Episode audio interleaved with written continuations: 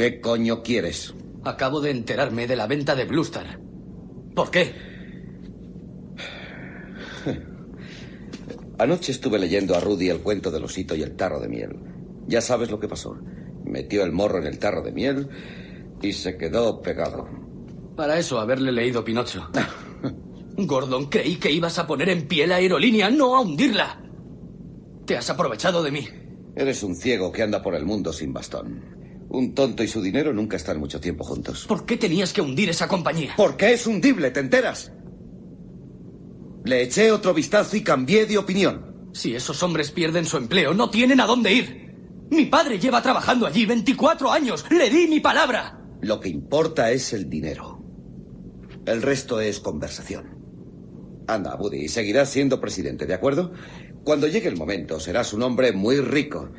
Con la pasta que vas a ganar, tu padre no necesitará trabajar un día de su vida. Dime, Gordon. ¿Dónde termina todo, eh? ¿Detrás de cuántos yates puedes hacer esquí acuático? ¿Cuándo tendrás suficiente? No es cuestión de tener suficiente. Esto es un juego. Alguien pierde y alguien gana. El dinero ni se gana ni se pierde. Sencillamente pasa de una mano a otra, como por arte de magia. ¿Está claro?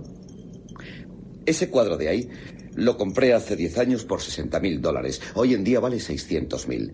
La ilusión se ha vuelto realidad y cuanto más real se vuelve, con más desesperación se desea. Capitalismo absoluto. ¿Con cuánto te conformas, Gordon? El 1% más rico de la población del país posee la mitad de la riqueza nacional, 10 billones de dólares. La tercera parte procede del trabajo y dos tercios proceden de herencias, intereses sobre intereses acumulados para viudas e hijos idiotas. Lo que yo hago, que es pura especulación, es muy distinto. El 90% de los americanos no tiene nada o tiene muy poco. Yo no creo riqueza. Yo poseo. Nosotros hacemos las normas, las noticias, la guerra, la paz, el hambre, el precio de una hoja de papel. Nosotros sacamos el conejo del sombrero mientras los demás están sentados preguntándose cómo lo hacemos. No serás tan ingenuo que creas que vivimos en una democracia, ¿verdad, Buddy? Esto es un mercado libre y tú eres parte de él. Sí, tú tienes ese instinto. Sigue trabajando. Aún tengo mucho que enseñarte.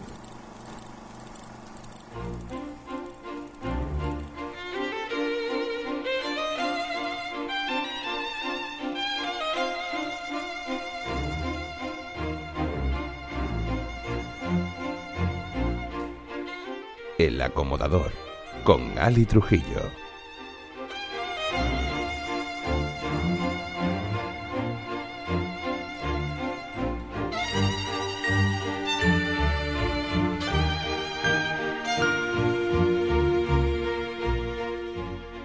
Buenos días, buenas tardes, buenas noches y bienvenidos al programa número 122 del acomodador. Por delante, pues muchas bandas sonoras, mucho cine y muchos dinosaurios, porque el monográfico está dedicado a Parque Jurásico. Gran película de Spielberg y con una banda sonora de John Williams fantástica. Ya sea en el trabajo, estudiando, corriendo en el coche, durmiendo donde sea, espero que disfrute de la proyección, así que vamos bajando las luces.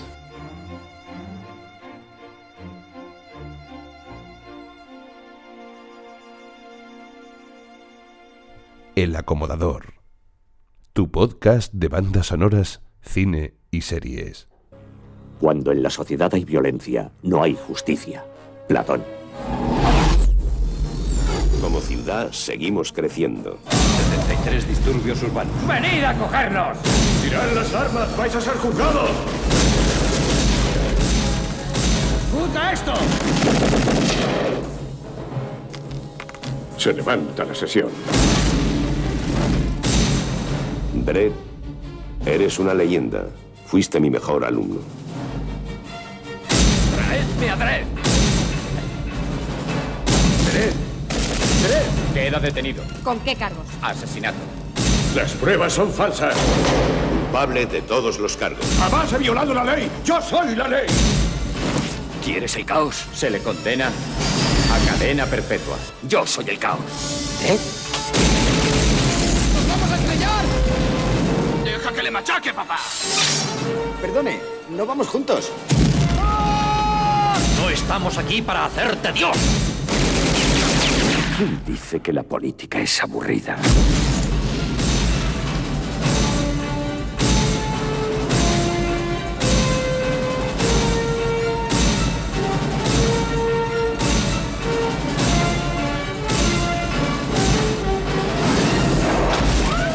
Esto es la guerra.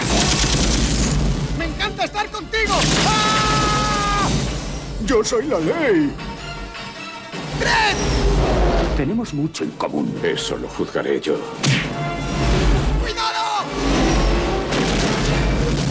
Juez Dredd. Durante mi convalecencia por una faringitis, en estos días he tenido mucho tiempo para ver películas y me puse a ver Dredd, la protagonizada por Carl Urban, que me parece un peliculón y, me parece pecado que no haya tenido secuela. Y me acordé de Juez Dredd, la de Sylvester Stallone, que me gusta. Pero claro, me gusta más el realismo de Dredd. Pero luego la vi y es que sigue siendo muy de los 90. Pero luego si te pones a ver eh, qué pasó en el rodaje, pues entiendes muchas cosas. El primer problema que tiene el Dredd de Stallone es que a los 15 minutos Dredd se quita el casco. Cuando Dredd nunca se debe de quitar el casco. Y luego te pones a leer que la película tenía un, un guion muy oscuro, muy violento, y Stallone decía que no, que tenía que tener cosas cómicas para los chavales, cosas más livianas, y la cosa fue cambiando, cambiando, cambiando, cambiando, hasta tal punto que Danny Cannon, el director, dijo que, bueno, juró que no volvería a trabajar con ninguna estrella, y en el montaje y algunas escenas que tuvieron que volver a rodar, los productores, mm, por orden de Stallone, no contaron con él. Luego la película, vuelvo a decir, mm, pues muy simpática.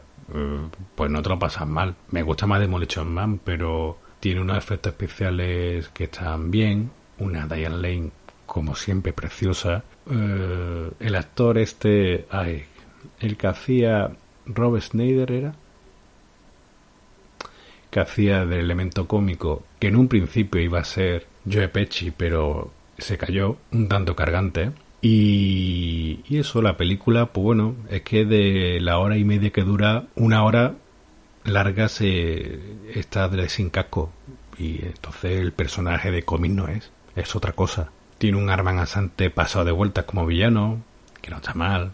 Y luego te enteras que la banda sonora la iba a hacer David Arnold, que era amigo de- del director, que fue sustituido por Jerry Goldsmith. Y como la película tuvieron que cambiar el guion y rodar nuevas escenas, como ya he comentado, pues Goldsmith tiene que entregar los trabajos de Congo y el primer caballero. Y tuvo que dejar el proyecto de, bueno, tirado para que lo cogiese Alan Silvestri, por cierto, de, de Goldsmith, nada más que queda un pequeño tema que hizo, que se usó para el tráiler, y, y la banda sonora la hizo Alan Silvestri, que la verdad es que no está nada mal. Resumen de todo.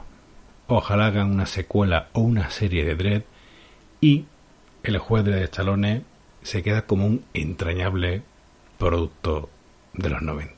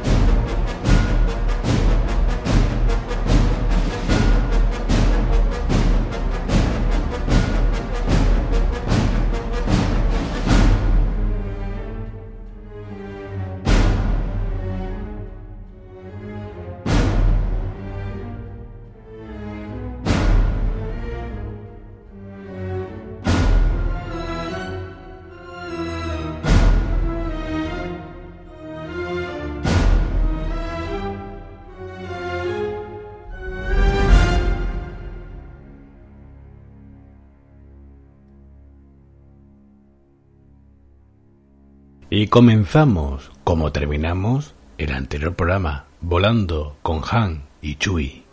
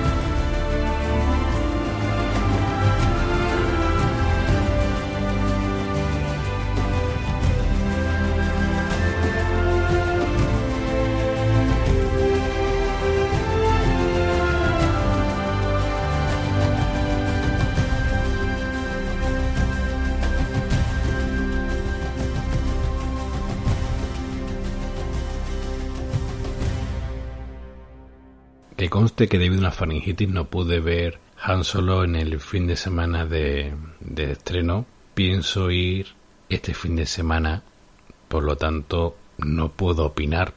El hecho es que en taquillo no está funcionando, ni va a funcionar. Hay quien dice que, que, que Han Solo es intocable. Bueno, o no, porque si no que me digan qué personajes sí son tocables. Obi-Wan, Yoda, Boba parece que sí, porque, porque todos tenemos muy mitificado a pero recordé cómo murió en retorno del Jedi, porque la, la manera no fue más tonta. Bueno, lo que sí es verdad que cuando en la vida no te gusta una película, pues se puede razonar o no, pero no se puede decir tonterías, porque he llegado a escuchar no me gusta Han Solo porque es que parece un western. ¿Sabes quién es el guionista? Lawrence Kasdan. En los años 80 hizo Silverado. En los 90 Wyatt Earp es un amante del oeste. Y a Han Solo le pega. Que no sé si tiene el toque o no, pero no critique que es que lo han hecho así queriendo. Lo que sí es verdad que para gusto los colores. Y eh, también es verdad que es poco probable que volvamos a ver a Han Solo en una secuela. Hay que decir que la banda sonora de John Powell está realmente muy bien, al igual que el tema que escuchamos de John Williams en el anterior programa. Lo que hemos escuchado antes se llama Flying with Shui, Y ahora vamos con Reminiscence Therapy, que tiene un toque muy Williams.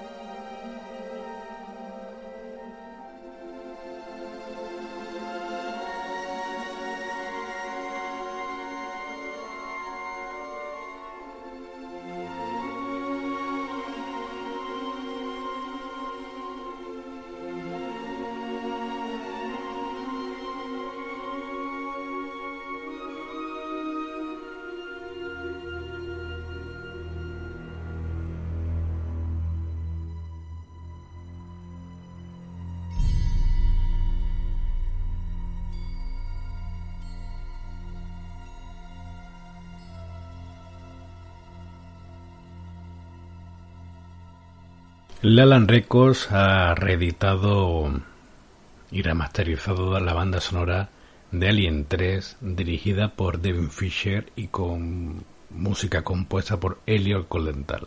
A ver, es Alien 3 es una película que tuvo algo así como muchísimos guiones previos. Muchos, muchísimos.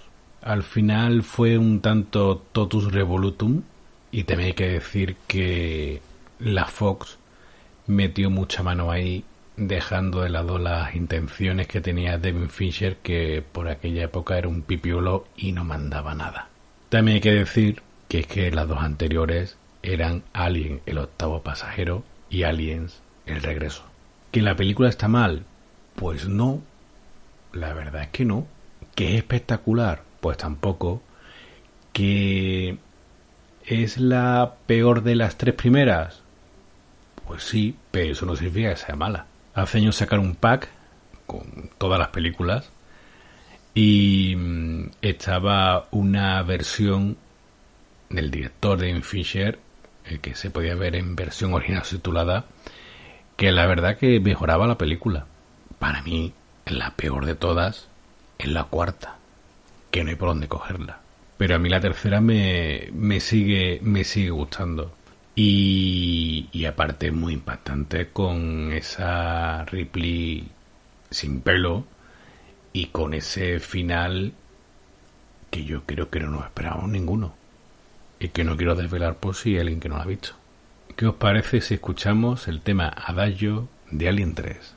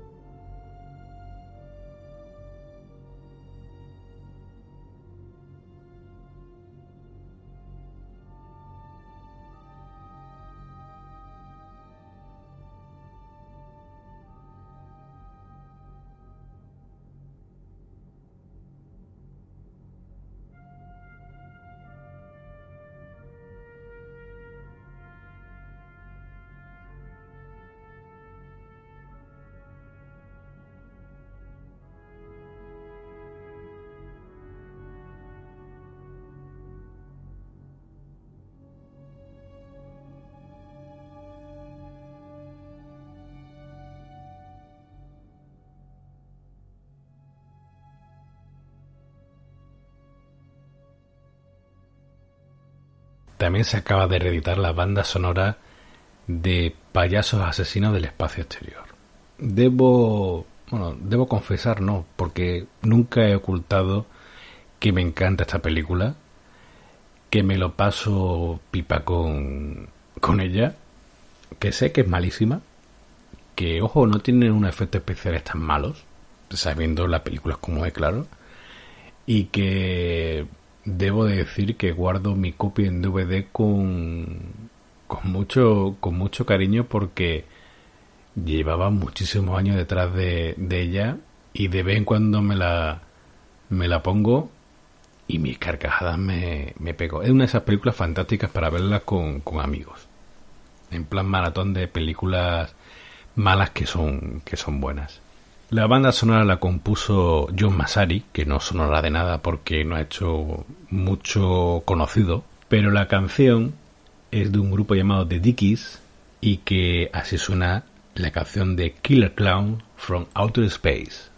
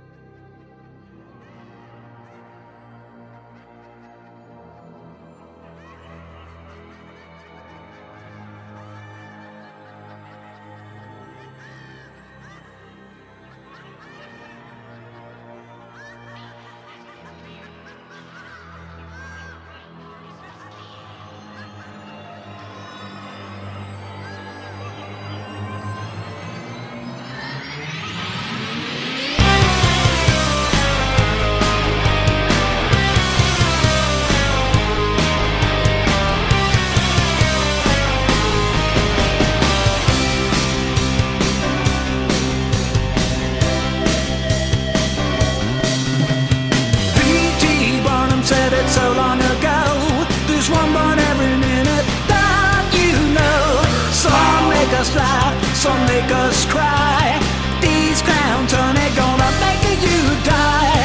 Everybody's running when the circus comes into the town. Everybody's coming for the likes of the killer clowns from outer space. Killer clowns.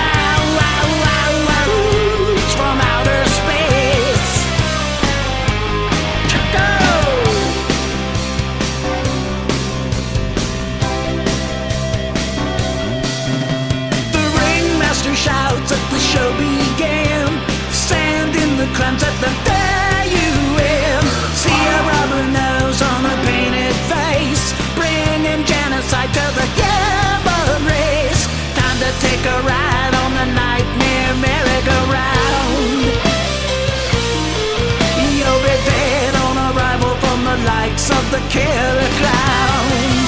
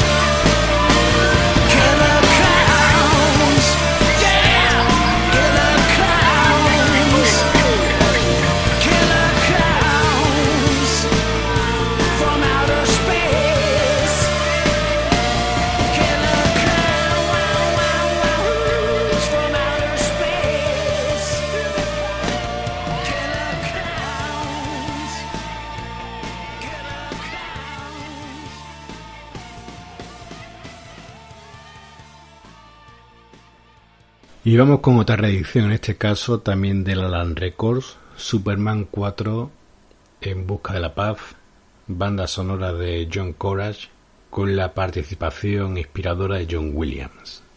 Este es el tema titulado Metropolis Fight Live to the Moon.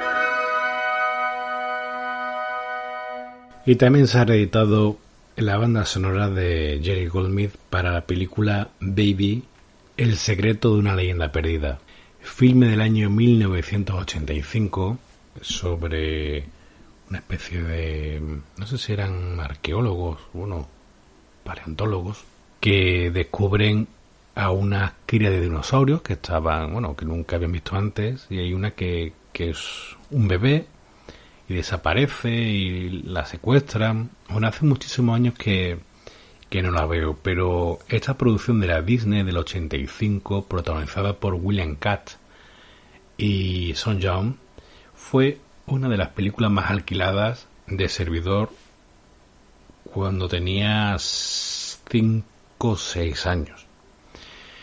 Eh, los efectos especiales, los animatronics, obviamente, y los ojos de un niño de 5 o 6 años no tiene nada que ver con uno de ahora que tiene 38.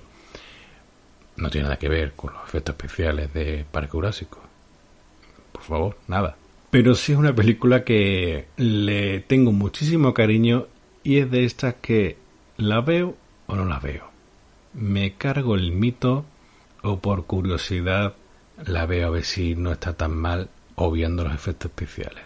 Mientras decido qué es lo que hago, vamos a escuchar el tema de Jerry Goldsmith titulado Babies Alive.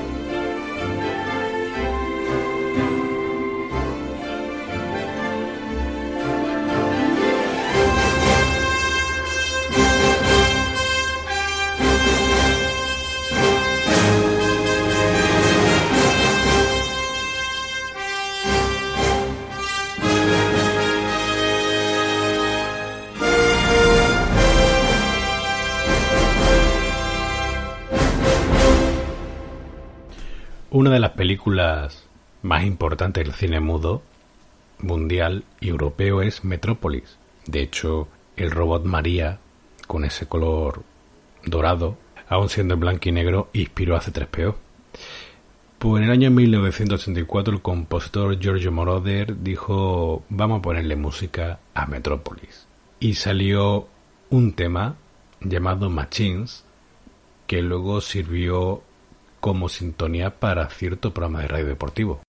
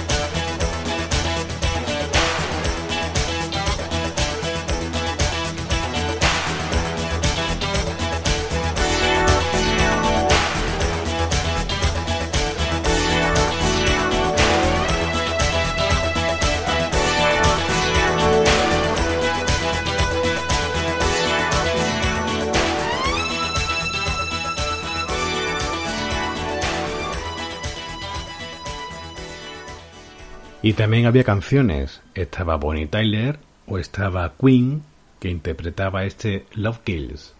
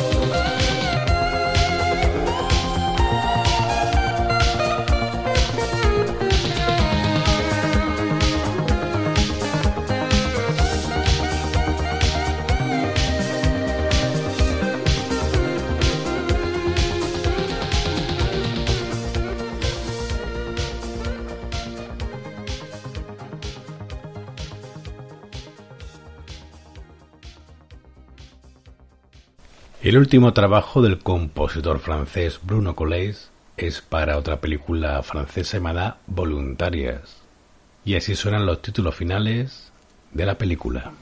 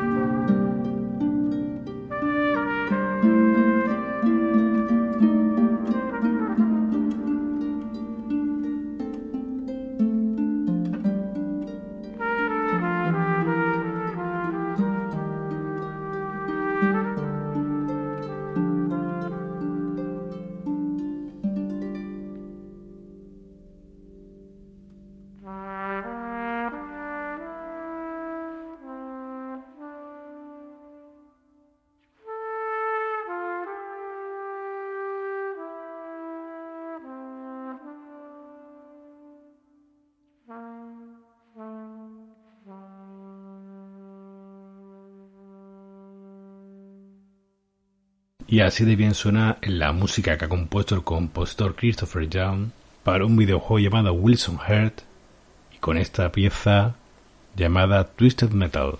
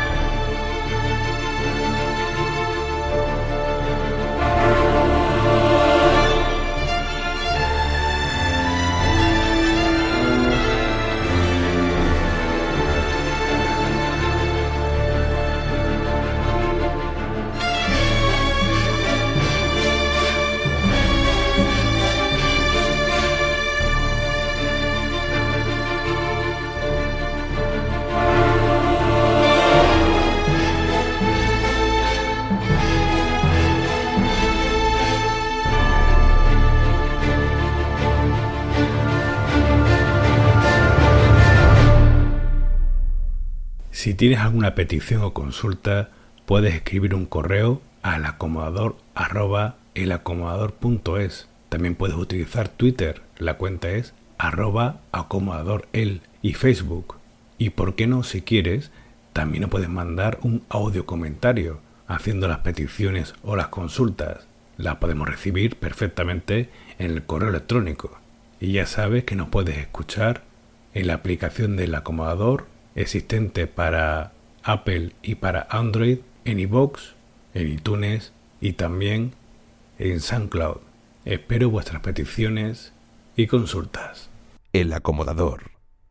Tu podcast de bandas sonoras, cine y series. Vamos con las peticiones. La primera es de Daniel Mainé, que sigue con su repaso alfabético cinéfilo. Va por la H, la H de Hellboy.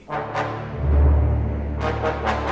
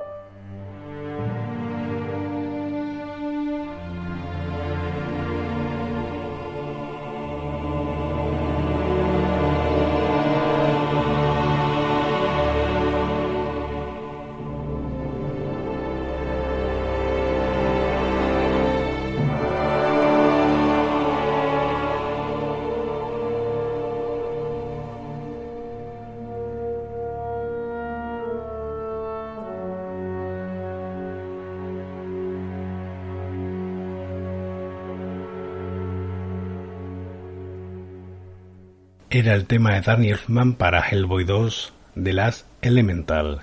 Y la H también es de Hook.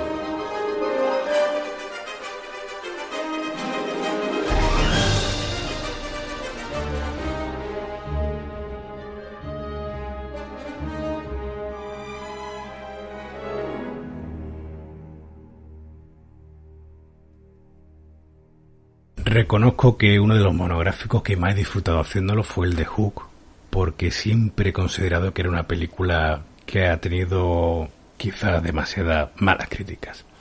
Bueno, Carlos Muñoz quiere que suene algo del Caballero del Dragón de José Nieto.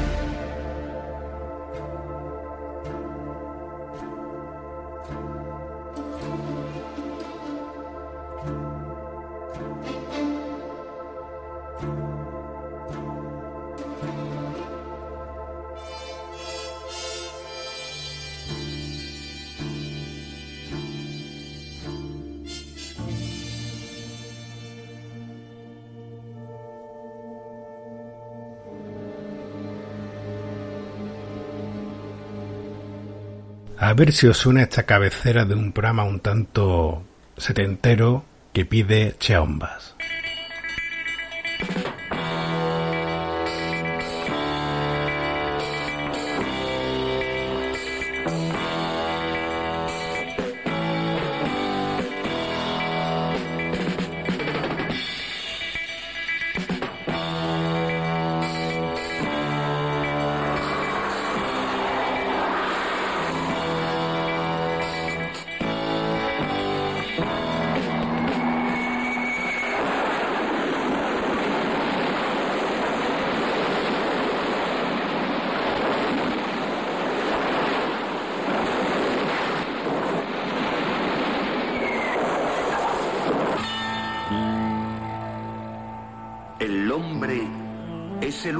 Animal que tropieza dos veces en la misma piedra. De todas formas, qué bueno sería contar en ocasiones con una segunda oportunidad.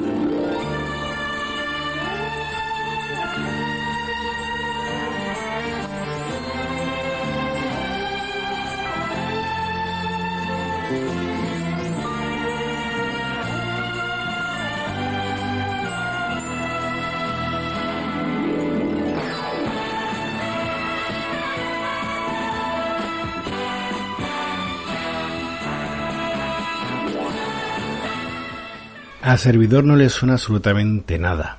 Pero nada, nada, nada. Y mira que está ahora buscando en mi memoria. Pero se trata de la última oportunidad. Os invito a que busquéis en YouTube la, la cabecera porque cuanto menos es, impactante.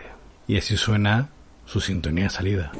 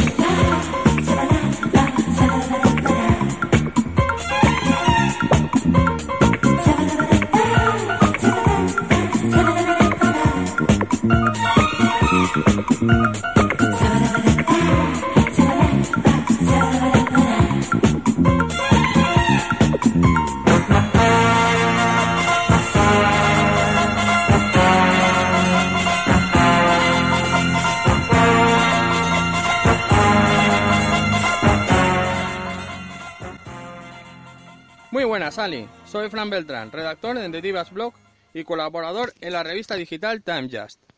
Sensacional la doble sesión musical con el Gran Showman y La La Land. Un programa donde no dejé de mover los pies. El Gran Showman me ha vuelto a retomar mi amor por el musical.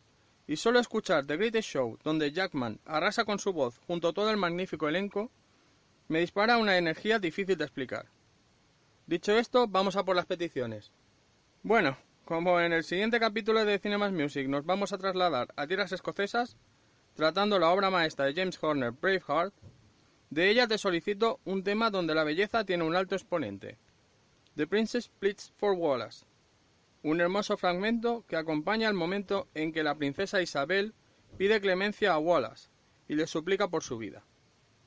Pocas veces la música ha expresado tanto y aquí Horner plasma hasta el último sentimiento de una manera magistral. Y de un tema repleto de belleza nos trasladamos a otro, porque mi segunda petición va hacia otra obra maestra, la compuesta por Christopher Young para el drama carcelario Murder in the First. Asesinato en primer grado.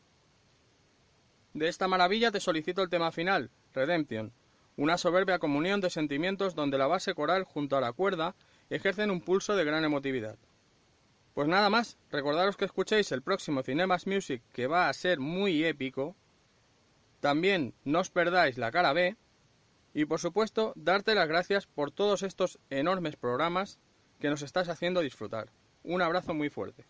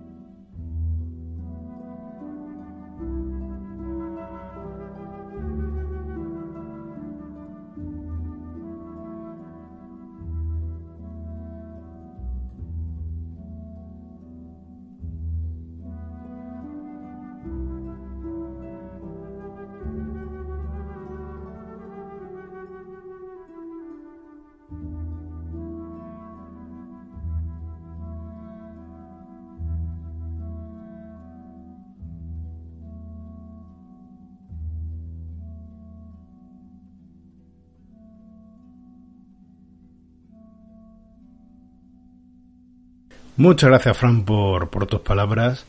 Braveheart no es solo una gran película, es que su banda sonora es excepcional y no sé si será lo mejor de Horner, pero sí es de sus cinco mejores bandas sonoras. Debo decir que la banda sonora de, de Braveheart que editó Deca la rayé.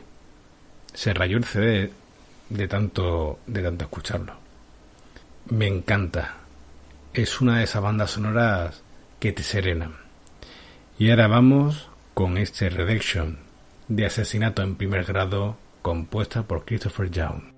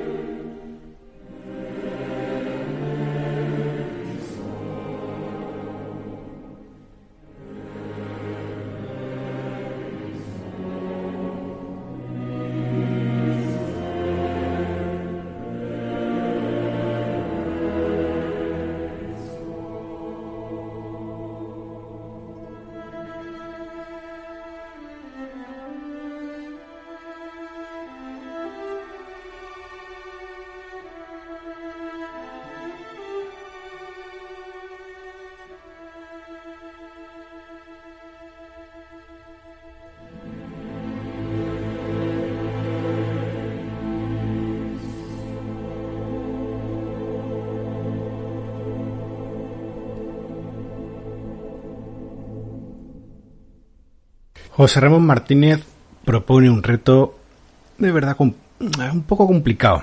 Quiere que ponga la música de cuando el, en el capítulo de Show 2, el primero, el del jefe indio, la escultura cobra vida y ataca a los maleantes. Creature 2 es una banda sonora editada, por así decirlo, con la música, pero con las voces originales. Y no está todo.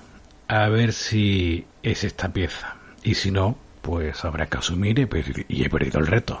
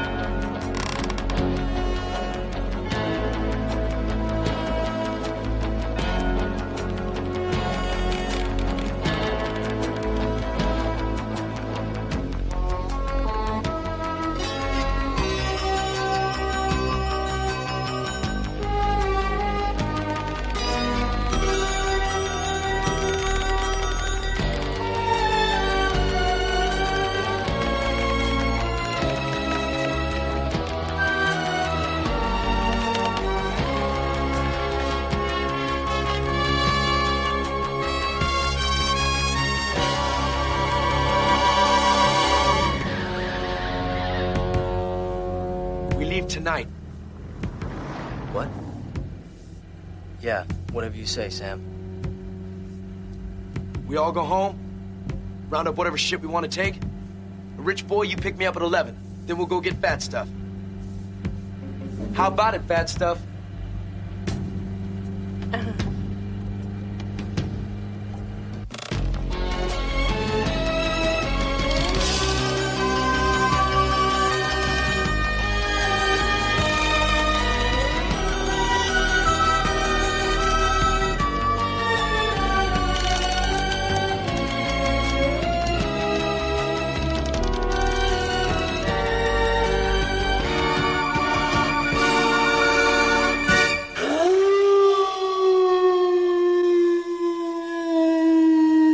Algo de la gran evasión de Elmer Bernstein en lo que solicita Dagon. Por aquí va su tema final.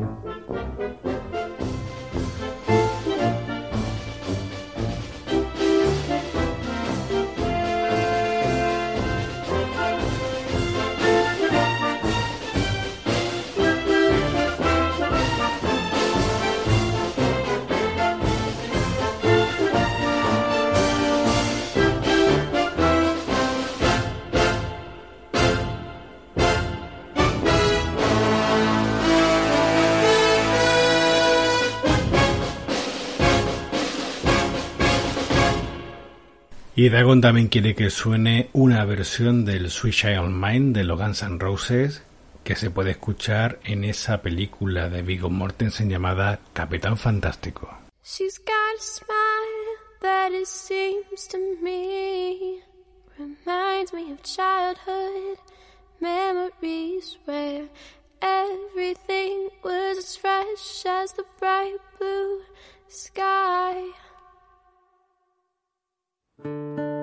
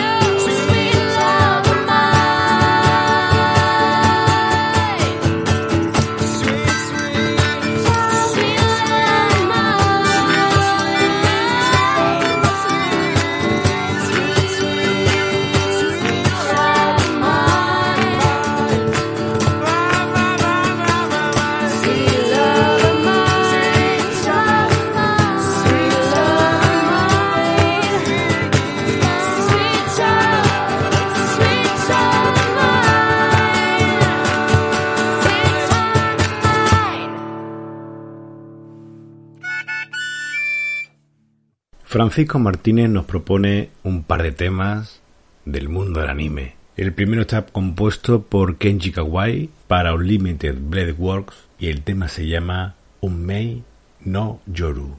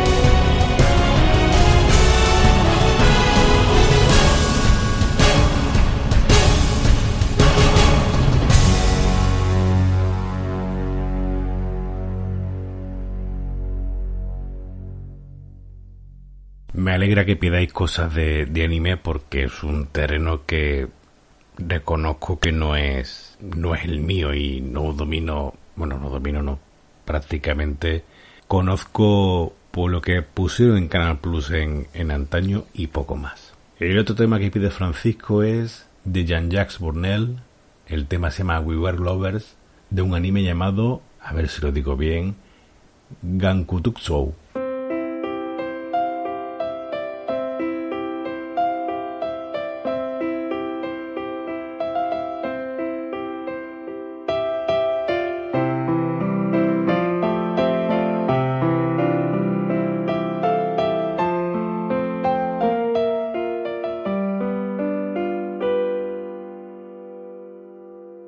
Harsh words were said and lies were told instead. I didn't ever mean to make you cry, but love can make us weak and make us strong. And before too very long, I was totally in love with you. I bathed in you, lost in you, captivated by you amazed by you, dazed by you. Nothing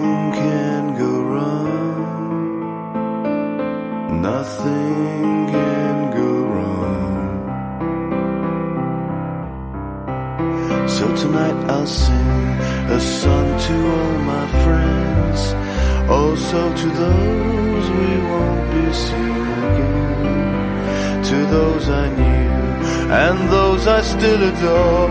And I want to see once more. I just pray that you will love me and trust me, laugh with me and cry with me. Spend those silent times with me. Love me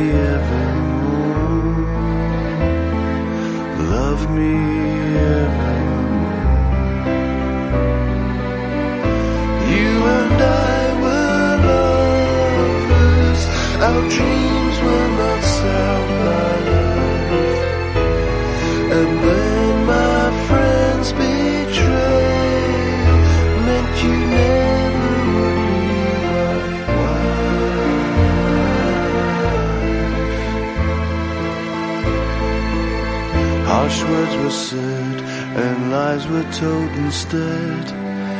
I did never mean to make you cry, but love can make us weak and make us strong.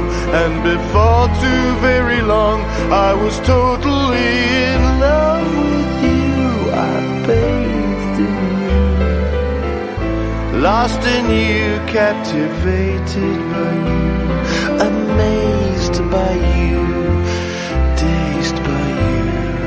Nothing can go wrong. Nothing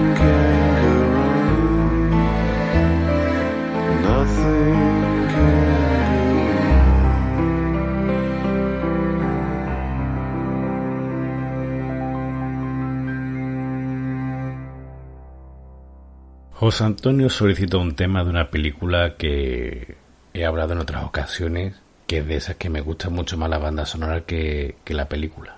Y es Bestias del Sur Salvaje, banda sonora que hicieron Dan Romer y Ben Feidling, y esto se llama Once There Was a Hush Puppy.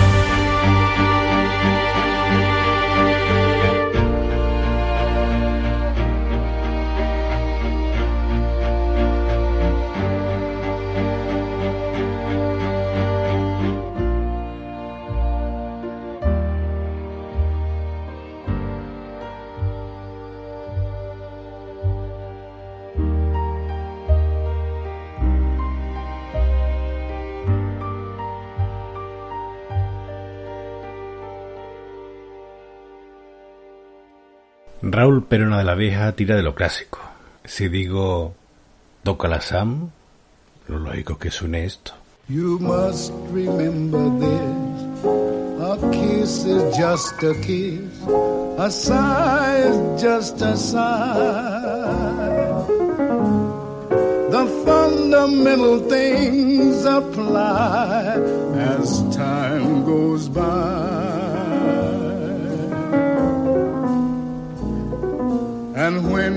lovers woo, they still say I love you. On that you can rely. No matter what the future brings as time goes by. Moonlight and love songs never out of date. Passion, jealousy, and hate. Woman need man, and man must have his mate that no one can deny. It's still the same old story, a fight for love and glory, a case of do or die. The world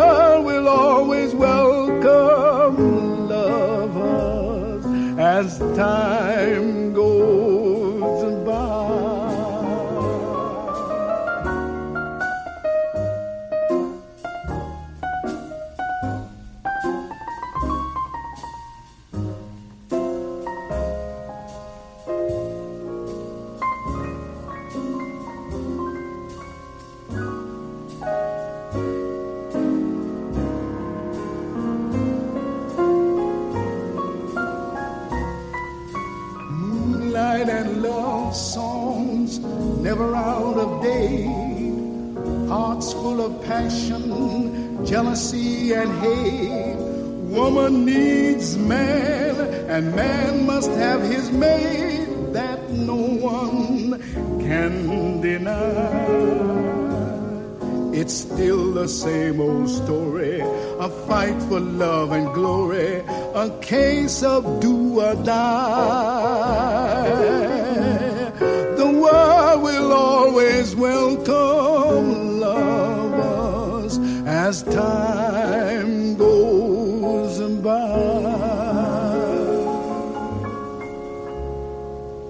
Ay, Casablanca. Y de Marruecos nos vamos a Austria, concretamente a Viena, donde se desarrolla El tercer hombre con esta música emblemática de Antón Caras.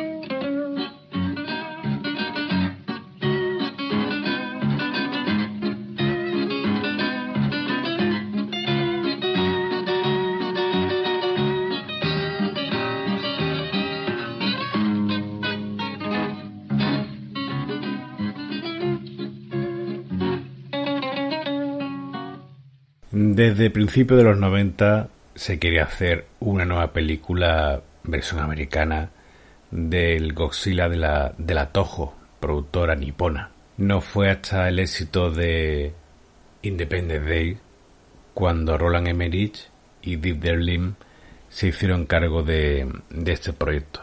Para una película que costó unos 150 millones y recaudó 379 que no estaba nada mal. ¿Por qué hablo de ella? Pues porque Ricardo pide un par de temas de, de la misma. Vamos primero con el tema principal cantado, interpretado por Jamiroquai y que se llama Deeper Underground.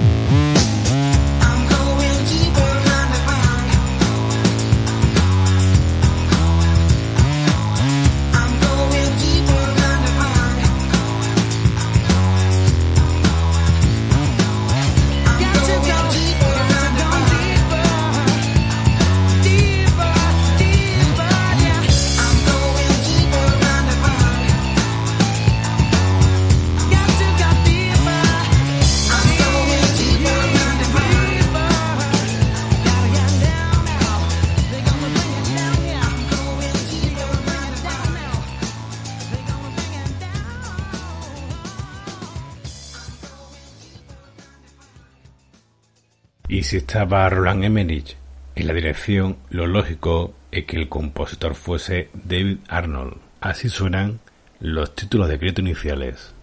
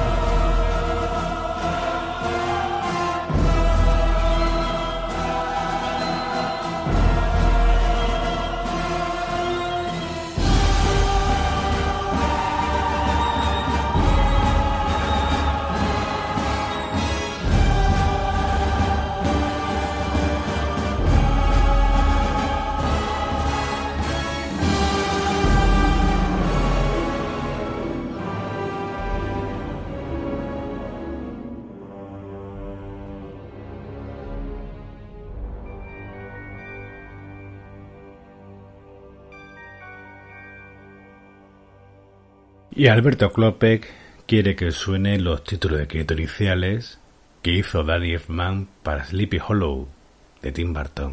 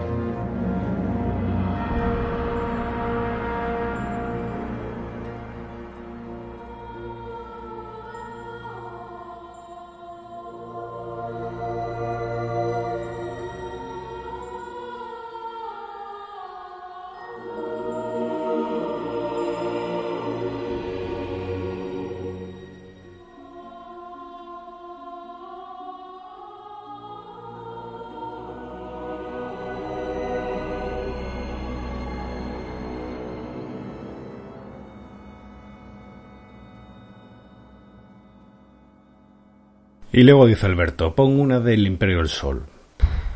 Sé que soy muy repetitivo, pero mm, me encanta el Cadillac in the Skies y otros tantos temas, pero soy un devoto del Exultante Justi.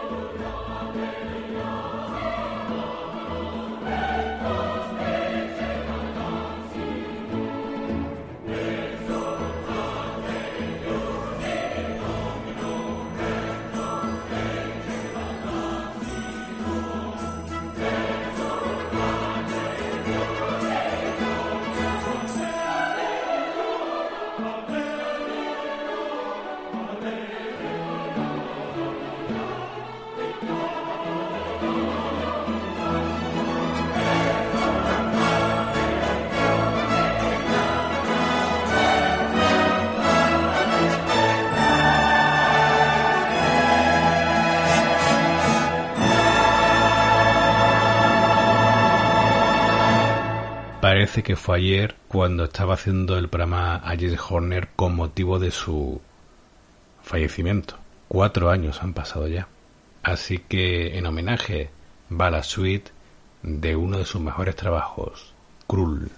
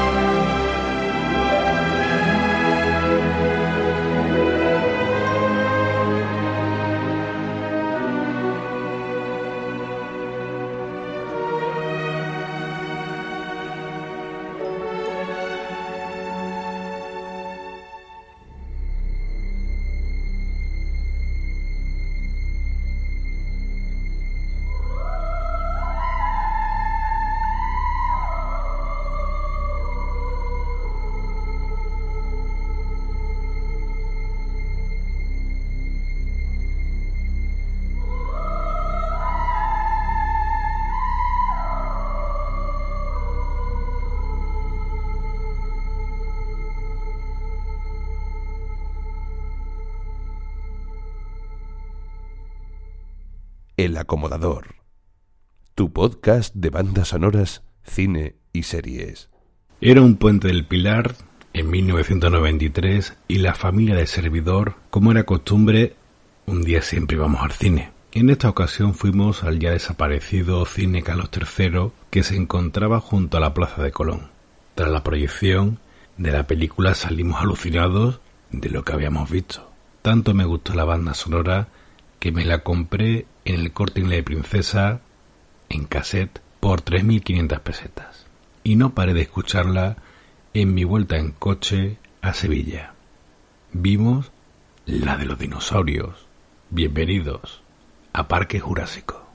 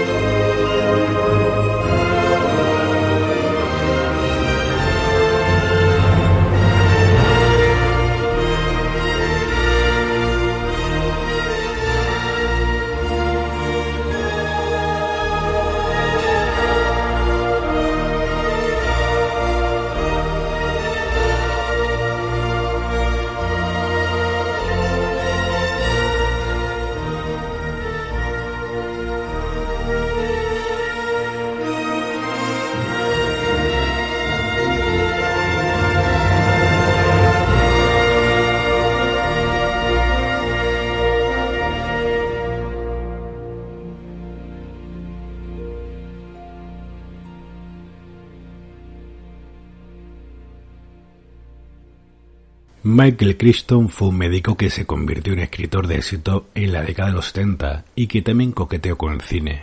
Dirigió Westworld, la película de 1973 que dio pie a la serie de ahora del HBO. También hizo Coma o El primer gran asalto al tren. Algunas publicaciones suyas han sido Diagnóstico Asesinato, La amenaza Andrómeda o El hombre terminal. Al final de los 80 concibió un guion sobre un estudiante que estaba interesado en clonar dinosaurios. Un día, mientras preparaba con Steven Spielberg un proyecto de ambos para la televisión, la serie Urgencias, el escritor le habló de la idea de la clonación genética de dinosaurios. A Spielberg le encantó la idea. Alan Grant es paleontólogo y Eli Stalis es paleobotánica, que están de excavación en el estado de Montana. ¿Ha funcionado? ¿Cuánto suele tardar? La respuesta es inmediata. Se dispara el radar hacia el suelo y el hueso devuelve la imagen. La señal rebota. Este nuevo programa es increíble. Dentro de algunos años ya ni siquiera tendremos que excavar. Pues vaya una gracia. Sale algo distorsionado, pero no creo que sea por el ordenador. Um, contracción post-mortem de los ligamentos posteriores del cuello. ¿Un velociraptor? Sí, y en buen estado. Metro y medio de alto y unos tres metros de largo. Fíjate en estos. ¿Qué he hecho? Lo ha tocado. El doctor Grant y las máquinas son incompatibles. Ah, me la tienen jurada. Mira estos huesos de la muñeca en forma de media luna. No me extraña que aprendieran a volar. No, en serio. Bueno, quizá los dinosaurios tengan más partes en común con las aves actuales que con los reptiles. Eh, mirad este hueso púbico, vuelto hacia atrás como el de las aves. Mirad esas vértebras, llenas de agujeros y bolsas de aire, como las de los pájaros. Hasta la palabra raptor significa ave de presa. A mí no me da miedo. Vaya, hombre, ese crío es un caso. Se parece a un pavo de dos metros. Ah. A un pavo, ¿eh? Oh, no. Muy bien. Trata de imaginarte que vives en el periodo Cretácico. Al entrar en un claro, te topas con este pavo de dos metros. Se mueve como un ave, meneando ligeramente la cabeza. Eh, Tú te quedas quieto porque piensas que quizás su agudeza visual se basa en el movimiento como la del tiranosaurio y que no podrá verte si no te mueves, pero no. El velociraptor no. Tú le miras y él te mira fijamente. Entonces empieza el ataque, pero no de frente, sino por los lados de otros dos raptores que ni siquiera habías visto. Porque el velociraptor caza en manada, ¿sabes? Utiliza sistemas coordinados de ataque. Y hoy se han reunido unos cuantos. Y te raja con esta garra retráctil de 15 centímetros que corta como una cuchilla y que tiene en el dedo central. No se molesta en morderte la yugular como haría el león. No, no. Él te raja. Aquí. O aquí. Oh, Alan. O quizá te raje el vientre, desparramando tus intestinos. Lo peor es que aún estás vivo cuando empiezan a comerte. Así que ya sabes, un poquito de respeto. Sí.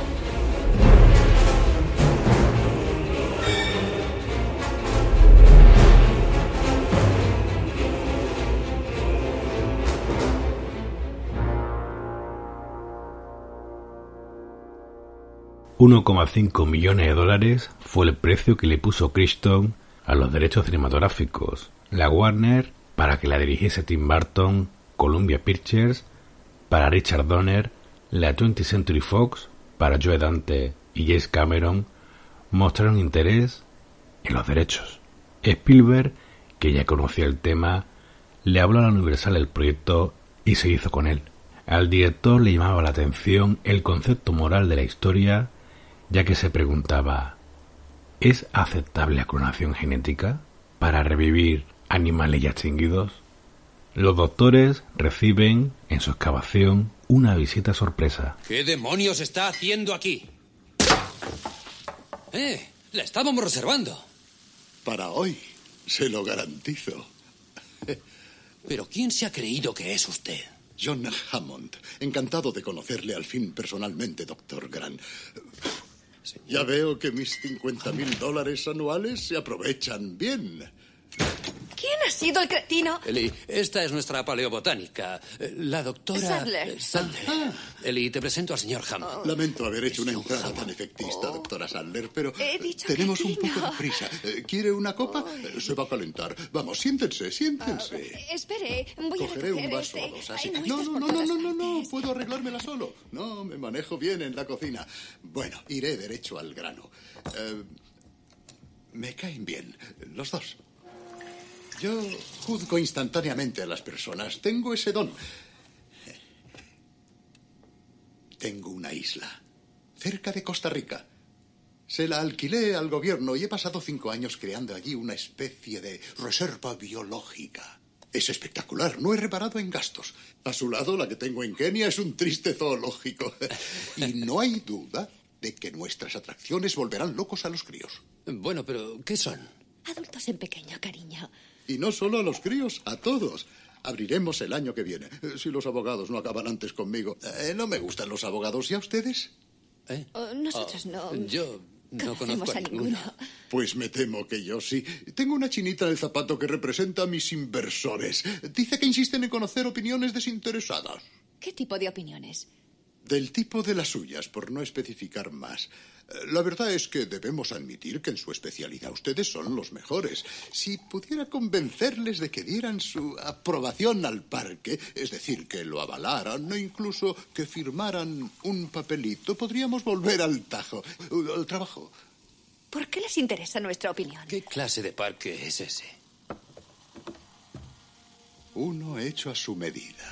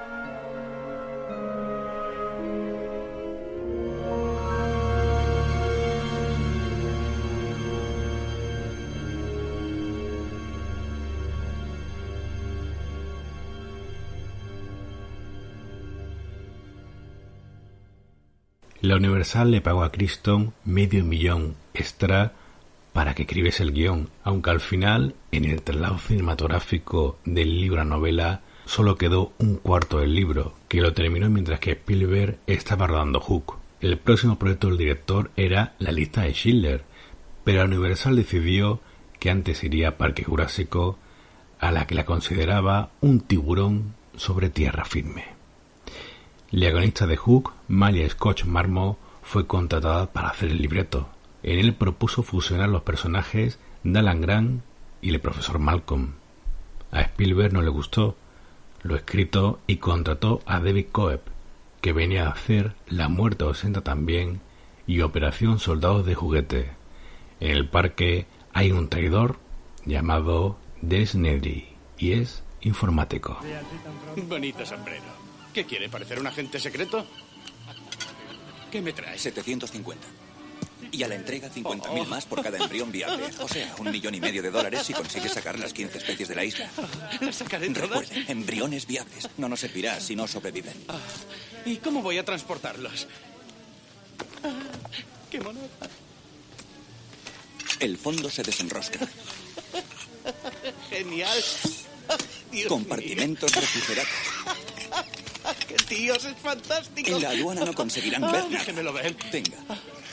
Oh. Tiene refrigerante para 36 horas. ¿No es mentolada? Los, los embriones tendrán que estar aquí en San José para entonces. Eso dígaselo al del barco. Mañana a las 7 de la tarde en el muelle este, asegúrese de que lo entiende. ¿Y cómo piensa evadir la seguridad? eh? Ah, tengo un espacio de 18 minutos. 18 minutos y su empresa se ahorrará 10 años de investigación.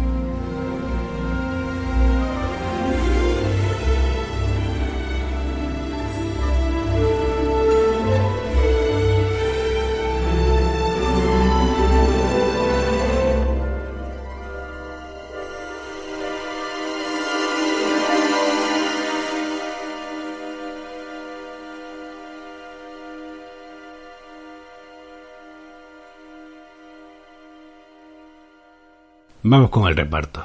La primera opción para Grant fue William Hart, pero rechazó la opción sin ni tan siquiera haber leído el guion. La segunda opción fue Harrison Ford, que lo rechazó porque creía que el personaje no estaba hecho para él. Steven Spielberg llegó a pensar en Richard Dreyfuss, aunque elegido fue la tercera opción, Sam Neill, que fue fichado a apenas tres semanas de comenzar el rodaje. Para el papel de Ellie hicieron audiciones Sandra Bullock, Robin Wright, Gwyneth Paltrow, Julianne Moore, Helen Hunt, Terry Hatcher, Elizabeth Harley, Juliette Binoche y Sheryl Fenn. Aunque la primera opción fue quien se llevó el papel, Laura Dern. Jeff Goldblum fue prácticamente la única opción para ser el Dr. Malcolm, aunque se hicieron pruebas, por ejemplo, a Jim Carrey. El director inglés Richard Attenborough volvió a la actuación después de 14 años para ser Hammond, el dueño del parque, aunque el papel se le ofreció antes a Sean Connery, que lo rechazó. Joseph Masello lo tenía presente Spielberg tras verlo en el casting de Hook e hizo del nieto de Hammond, y Arianna Richard se llevó el otro papel de la nieta de Hammond, al que también se presentaron Anne Klasky y Christina Ricci. Richard fue la única que con su grito despertó de la siesta a Kate Cockshow, la mujer de Spielberg, otra experta en gritar. ¿No la recordáis de Indiana Jones y el Templo Maldito? El rol del informático fue para Wayne Knight. Spielberg decidió que para él era el papel tras verlo en Instinto Básico. Y por fin los doctores ven a los dinosaurios.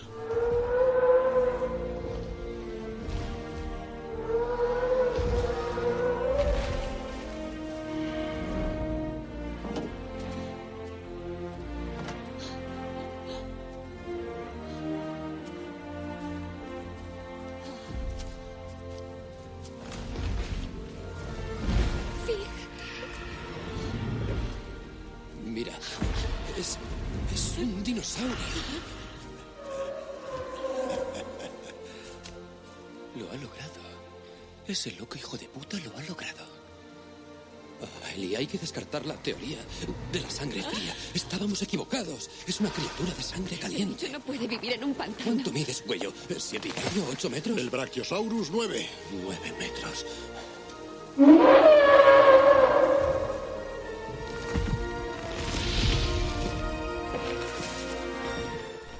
Y surgen preguntas. ¿Son rápidos? Hemos cronometrado al Tyrannosaurus a 40 kilómetros por hora. Tiranosaurus. Dice que tiene un Rex. Repítalo. Tenemos un tiranosaurus. Siéntate, siéntate. Doctor Grant, mi querida doctora Sandler, bienvenidos a Jurassic Park.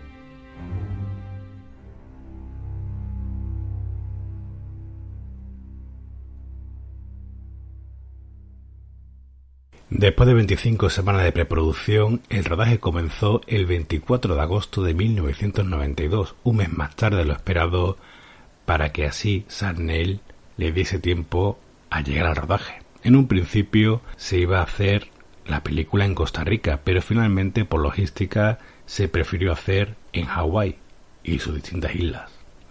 Lo que no quita que tuvieron problemas con la climatología, con la presencia de un huracán.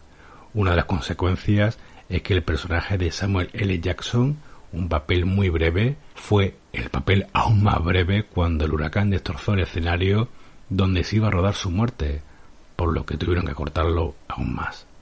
Vamos a ver cómo lograron dar con la clonación de los dinosaurios. Oh, ya. Mr. ADN, ¿de dónde ha salido usted? De tu sangre. Una sola gota de tu sangre contiene miles de millones de cadenas de ADN, los componentes básicos de la vida. Una cadena de ADN, como yo, es el prototipo para crear un ser vivo. Y a veces, animales que se extinguieron hace millones de años, como los dinosaurios, dejaron sus prototipos para que los encontráramos. Solo había que saber dónde buscar. Hace 100 millones de años había mosquitos, como hoy en día. Y también como hoy en día se alimentaban de la sangre de los animales, hasta de los dinosaurios. A veces, después de picar a un dinosaurio, el mosquito aterrizaba en la rama de un árbol y quedaba atrapado en la savia. Con el paso del tiempo, la savia se endurecía y quedaba fosilizada como los huesos de los dinosaurios, conservando el mosquito dentro. Esta savia fosilizada, que llamamos ámbar, esperó durante millones de años con el mosquito dentro hasta que llegaron los científicos de Jurassic Park. Utilizando técnicas muy avanzadas, extrajeron la sangre conservada del mosquito y... ¡Premio! ADN de dinosaurio. Una cadena completa de ADN contiene 3.000 millones de unidades genéticas. Si miráramos a una pantalla como esta una vez por segundo durante 8 horas al día, tardaríamos dos años en ver una cadena entera de ADN. Tan larga es como esta.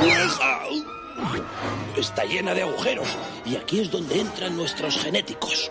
Los superordenadores y los secuenciadores de genes descomponen la cadena en cuestión de minutos. Monitores de realidad virtual muestran a los genéticos los saltos en la secuencia del ADN. Utilizamos el ADN completo de una rana para llenar esos eh, huecos y completar el código. Y ya está.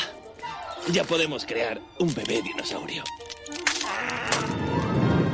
Esta banda sonora es provisional. Todo esto lleva un fondo de música dramática. Pum, pum, pum. Una marcha o algo así. No está escrita aún. Y luego, claro, sigue la visita.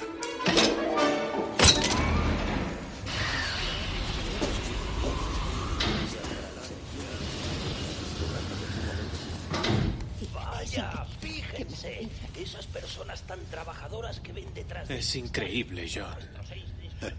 Esas, esas personas son anima eh, eróticas. No, no, no, aquí no tenemos animatrónica.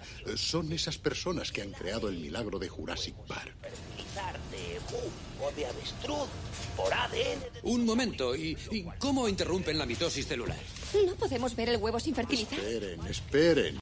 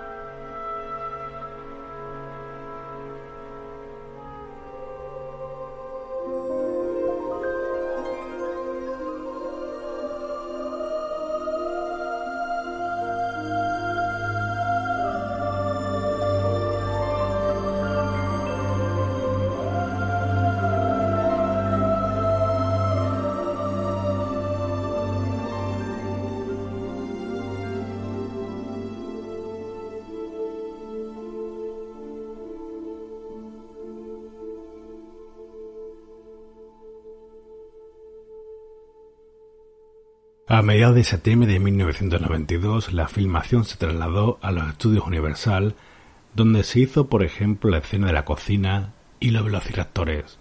También se usaron los estudios de la Warner. A diferencia de la novela, los coches no fueron Toyota, sino Ford, que pagó más.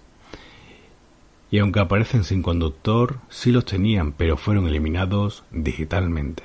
Una curiosidad es que en la escena del ataque del Rex, donde llovía, la goma espuma del animal se estropeaba mucho.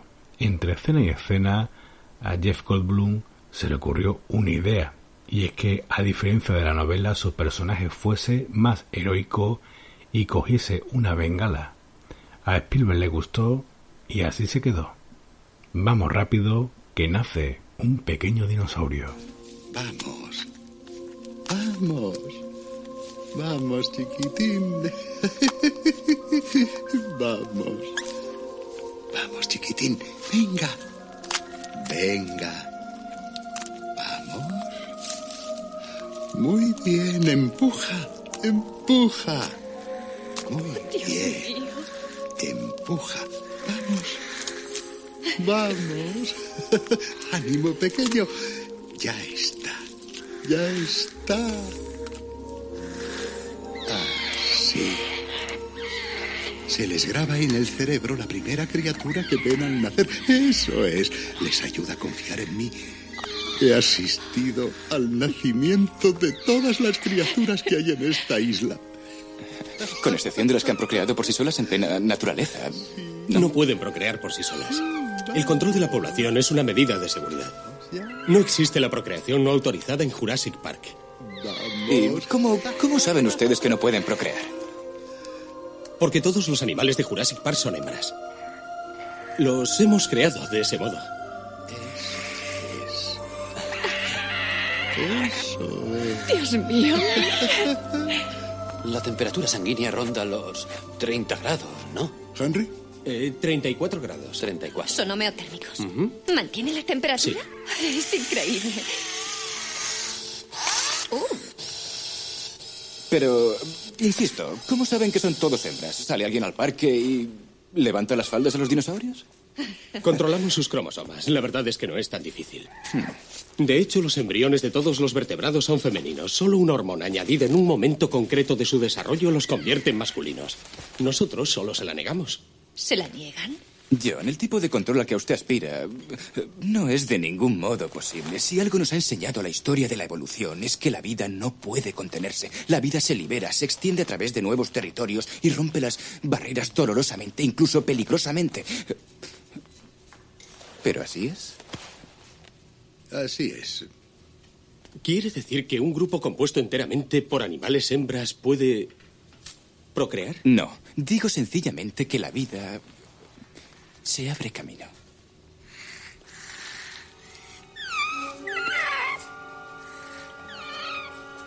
¿Qué especie es esta? Ah, es un velociraptor. ¿Querían velociraptores?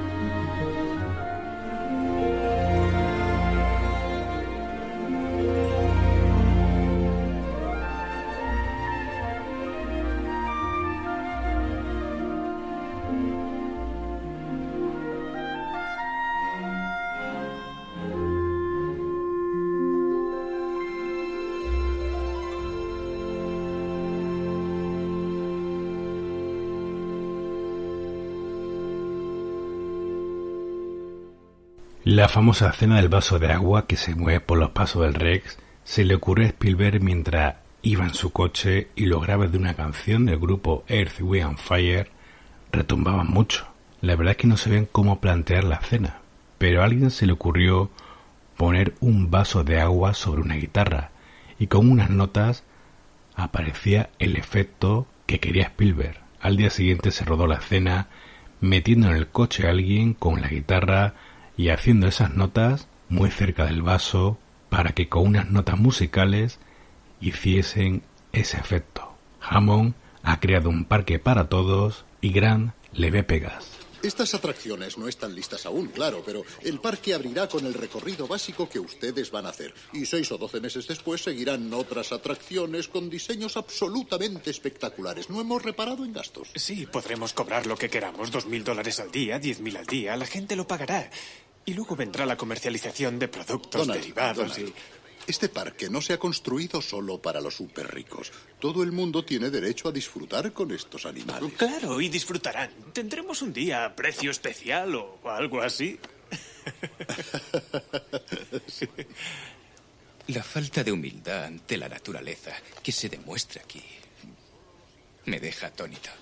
Gracias, doctor Malcolm, pero creo que las cosas son distintas de lo que usted y yo temíamos. Desde luego, son peores. Oiga, espere un momento. No hemos visto el parque No, no, no, todavía y Donald, ya... Donald, Donald, déjele hablar.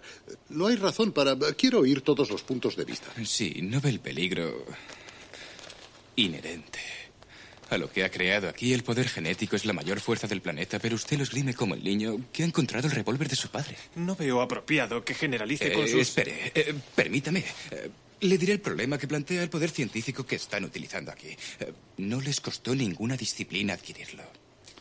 Eh, Leyeron lo que hicieron otros y dieron el paso siguiente. No adquirieron ese conocimiento, así que no asumen ninguna responsabilidad por ello. Se alzaron sobre los hombros de genios para conseguir algo lo antes posible y sin saber siquiera lo que tenían, lo, lo patentaron, lo envolvieron, lo metieron en una caja y ahora lo están vendiendo. ¿Quieren venderlo? Pues bien. Oiga, creo, creo que es usted injusto con nosotros. Nuestros científicos han conseguido lo que nadie ha conseguido hasta ahora. Sí, sí, pero a ellos les preocupaba tanto si podían o no hacerlo que no se pararon a pensar si debían. El cóndor. El cóndor está a punto de extinguirse. Si yo fuera y... No, no, no, no, no. Si yo creara una bandada de cóndores en esta isla, usted no objetaría nada. No, un momento, no, no hablamos de una especie destruida por la deforestación o, o por la construcción de una presa. Los dinosaurios eh, tuvieron su oportunidad y la naturaleza los seleccionó para su extinción. Sencillamente, no entiendo una actitud tan retrógrada, sobre todo en un científico. Pero, ¿cómo podemos hallarnos en el umbral de un descubrimiento y, no actuar? ¿Y qué hay de bueno en los descubrimientos? Son actos violentos de penetración que hieren lo que exploran, lo que usted llama descubrimiento. Es una violación del mundo natural.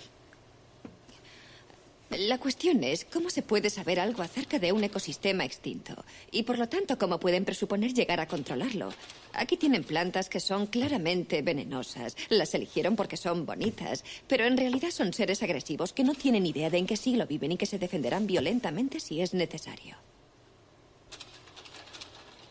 Doctor Grant, si hay alguien aquí capaz de entender lo que trato de hacer, El mundo ha cambiado radicalmente y todos queremos estar al día. No quiero precipitarme en mis conclusiones, pero los dinosaurios y el hombre, dos especies separadas por 65 millones de años de evolución, de repente se encuentran conviviendo. ¿Cómo podemos tener la más remota idea de lo que cabe esperar? no puedo creerlo. No puedo creerlo. Usted venía aquí a defenderme de estos personajes y el único que tengo de mi parte es este picapleitos chupasangre.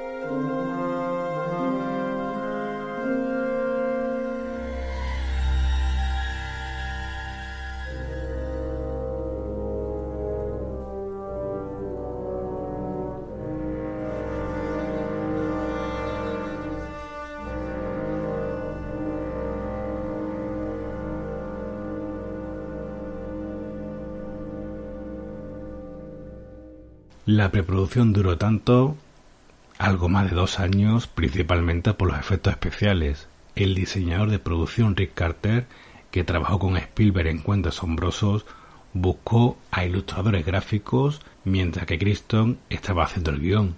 En cuanto al animatronics, Spielberg pensó en Bob Gard, ya que siempre le había impresionado su trabajo en la atracción Confrontation de los estudios Universal, pero finalmente se decidió por Stan Winston. Para los efectos digitales contrataron a Dennis Muren y como asesor al paleontólogo Jack Horner, en quien se inspiraron para hacer el personaje de Grant.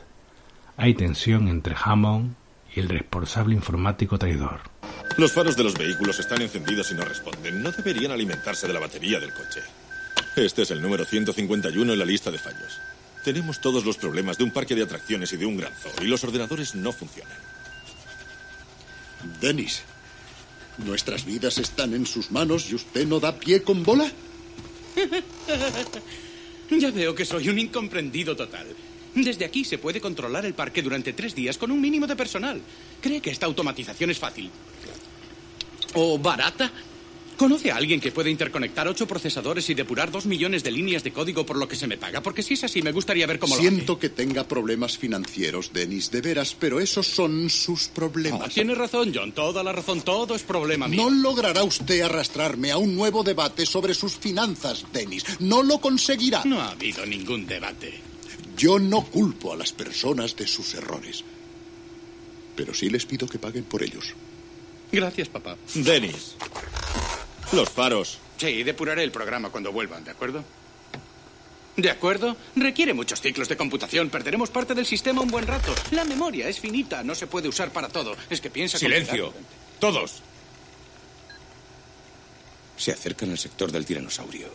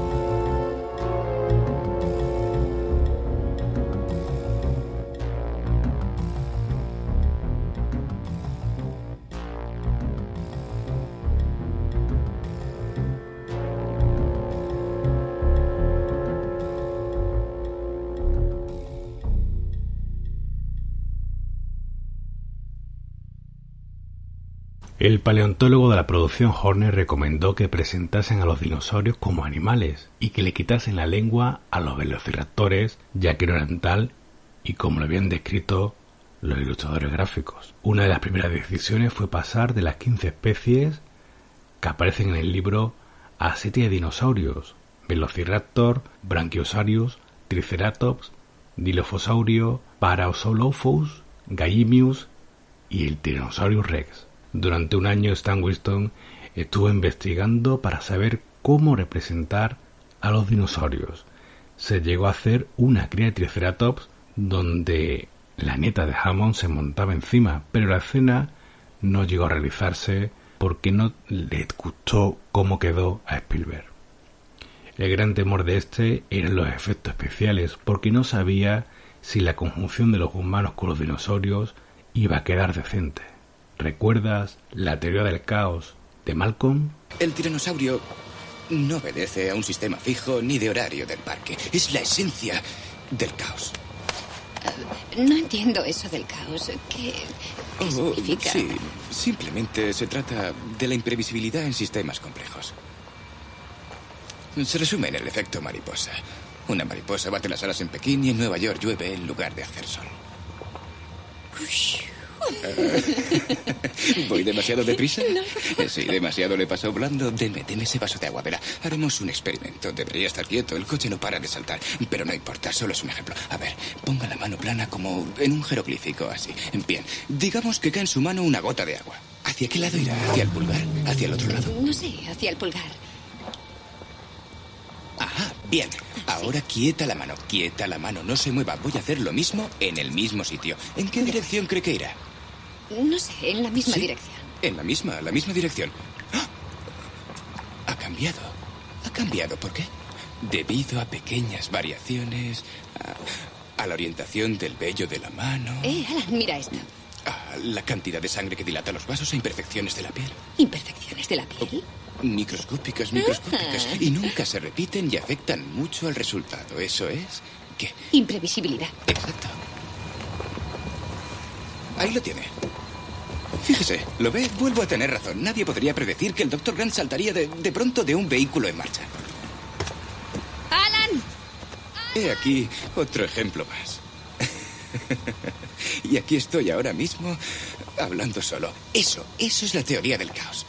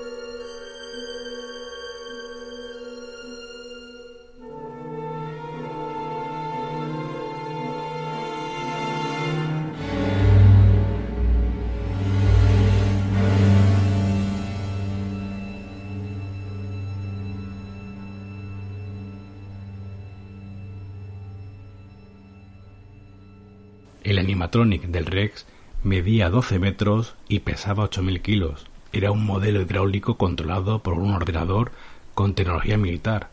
Su rugido se creó mezclando a un elefante y a un cocodrilo.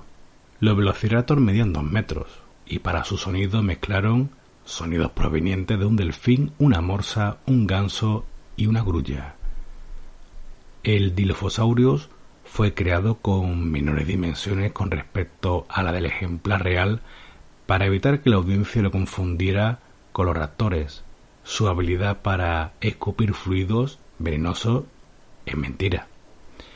Para recrear sus sonidos vocales, combinaron los sonidos provenientes de un cisne, un halcón, un mono y una víbora de cascabel. El primer dinosaurio en aparecer en la película, el brachiosaurio, pues para crear sus sonidos mezclaron a una ballena y a un burro. Escuchad bien que algo se acerca.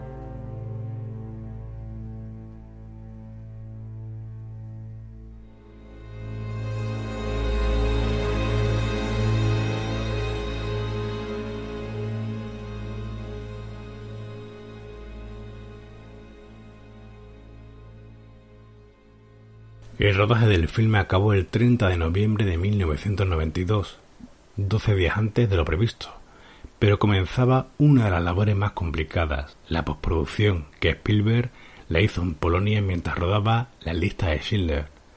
Había que insertar a los dinosaurios en escenas con humanos, generar el agua digitalmente y poner la cara de la actriz Arena Richards en el cuerpo de su doble en las escenas más complicadas.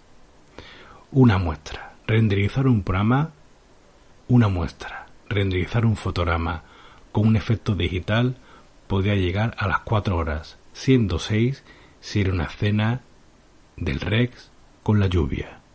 Spielberg quería que la película fuese la primera con sonido digital y así creó, con el trabajo de George Lucas, el sello DTS.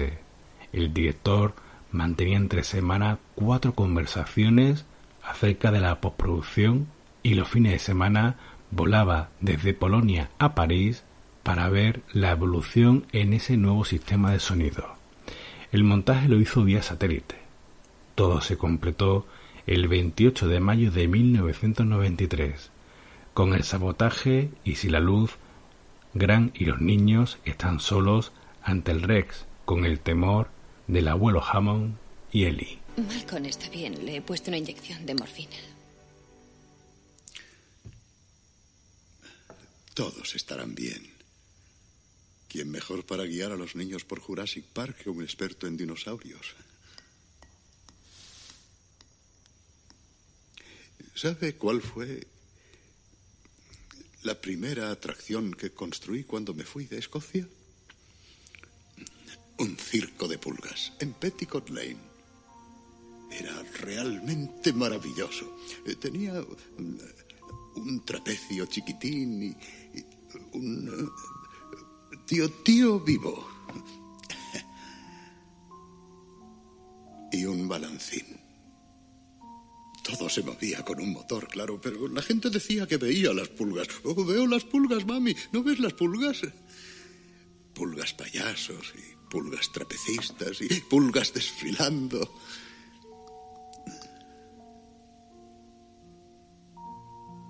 Pero en este lugar quería mostrar algo que no fuera una ilusión. Algo que fuera real. Algo que pudieran ver y tocar. Una idea no desprovista de mérito. Pero esto no es solo una idea, John. Esto hay que sentirlo. Tiene razón, tiene toda la razón. Contratar a Nedry fue un error, eso es evidente. Dependemos demasiado de la automatización. Ahora lo veo, pero todo se puede corregir la próxima vez. La creación es un acto de pura voluntad. La próxima vez será perfecto. Seguirá siendo un circo de pulgas. Todo es una ilusión. Cuando recuperemos el control. Nunca tuvo el control. Esa es la ilusión. A mí me sobrecogió la fuerza de este lugar. Pero también me equivoqué. No respeté esa fuerza lo bastante y ahora se ha desbordado. Ya solo importa una cosa, las personas que queremos. Alan, Lex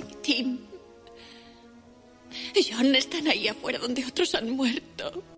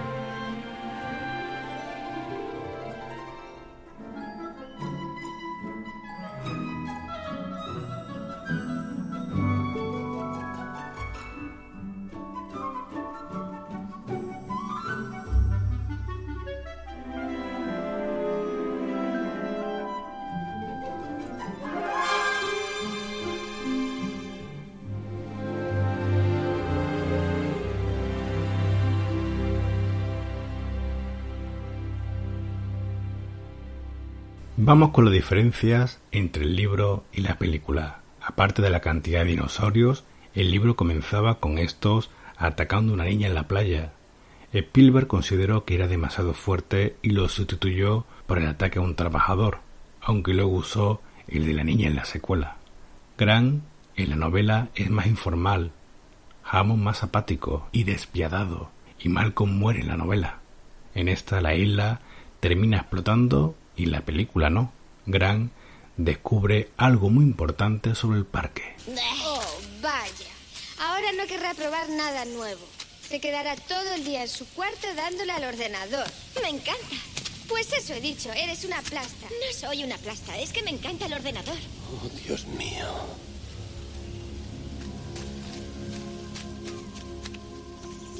¿Sabéis lo que es esto? Un huevo de dinosaurio.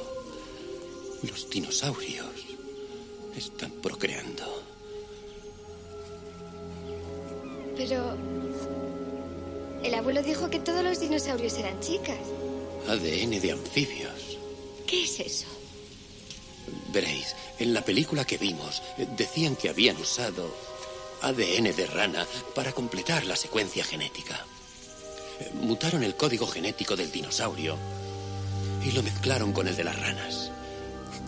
Ahora, se sabe que algunas ranas de África Occidental cambian de sexo espontáneamente del masculino al femenino en un entorno de sexo único. Malcolm tenía razón. Fijaos.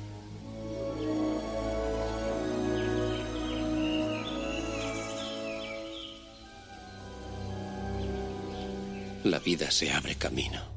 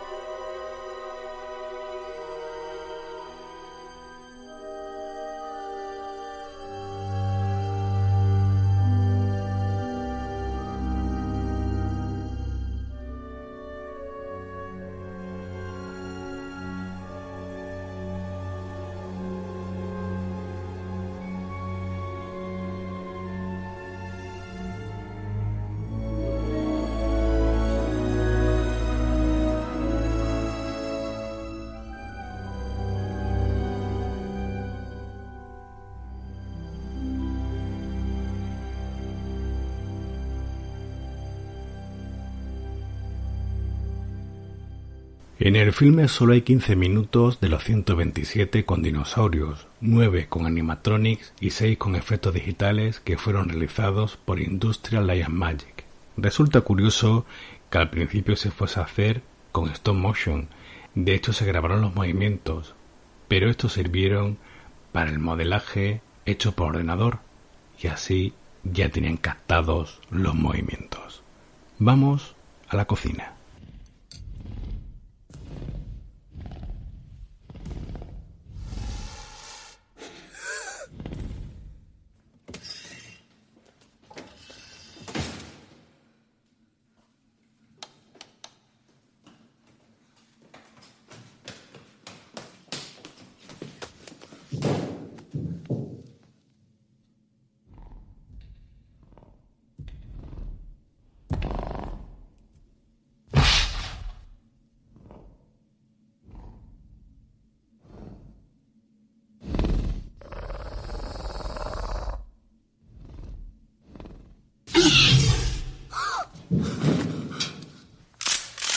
Solo dos velociraptores, ¿verdad? ¿El tercero está bajo control? Sí. A menos aprendido a abrir puertas.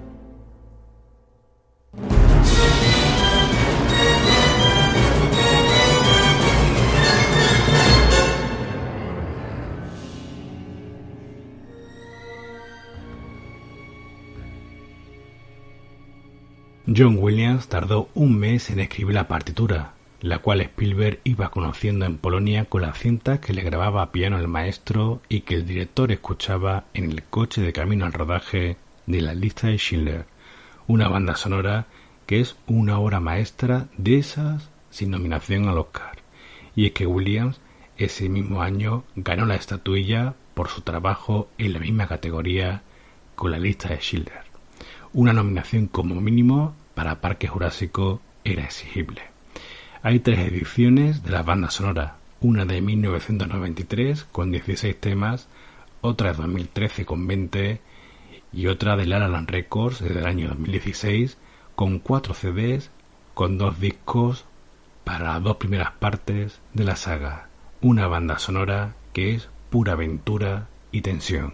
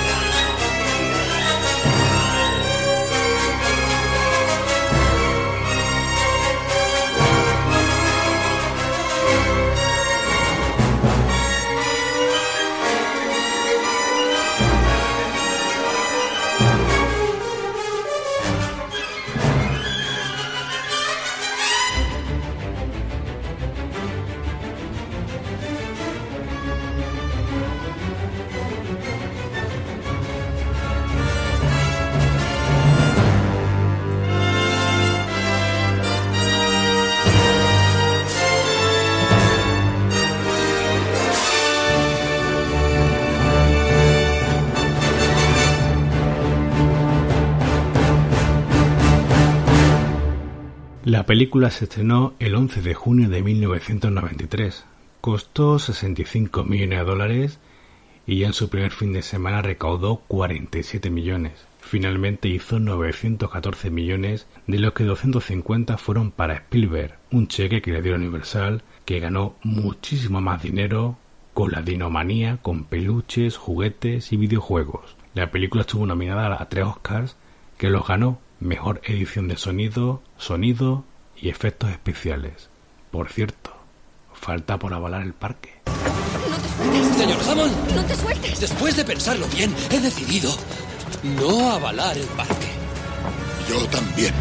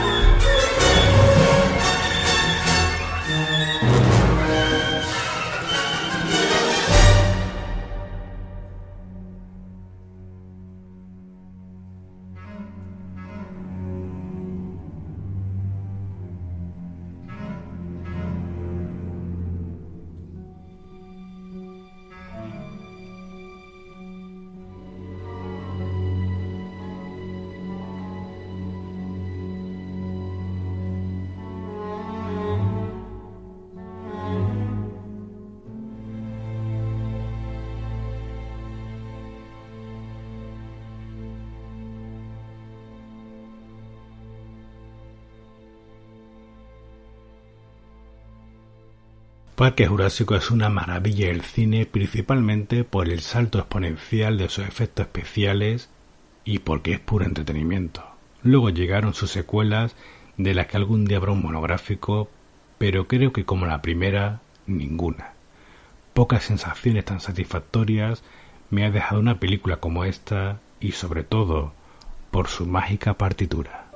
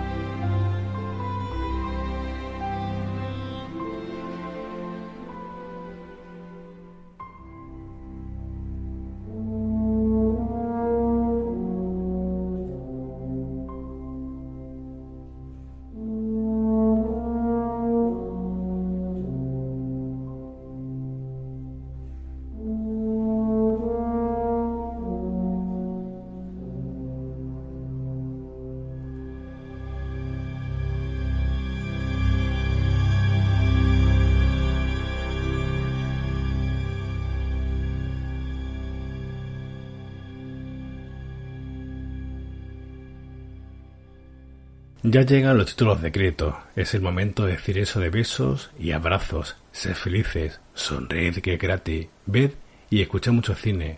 En breve nos encontraremos. Y mientras tanto os dejo con un tema de la banda sonora compuesta por Daniel Pemberton de la película Todo el dinero del mundo.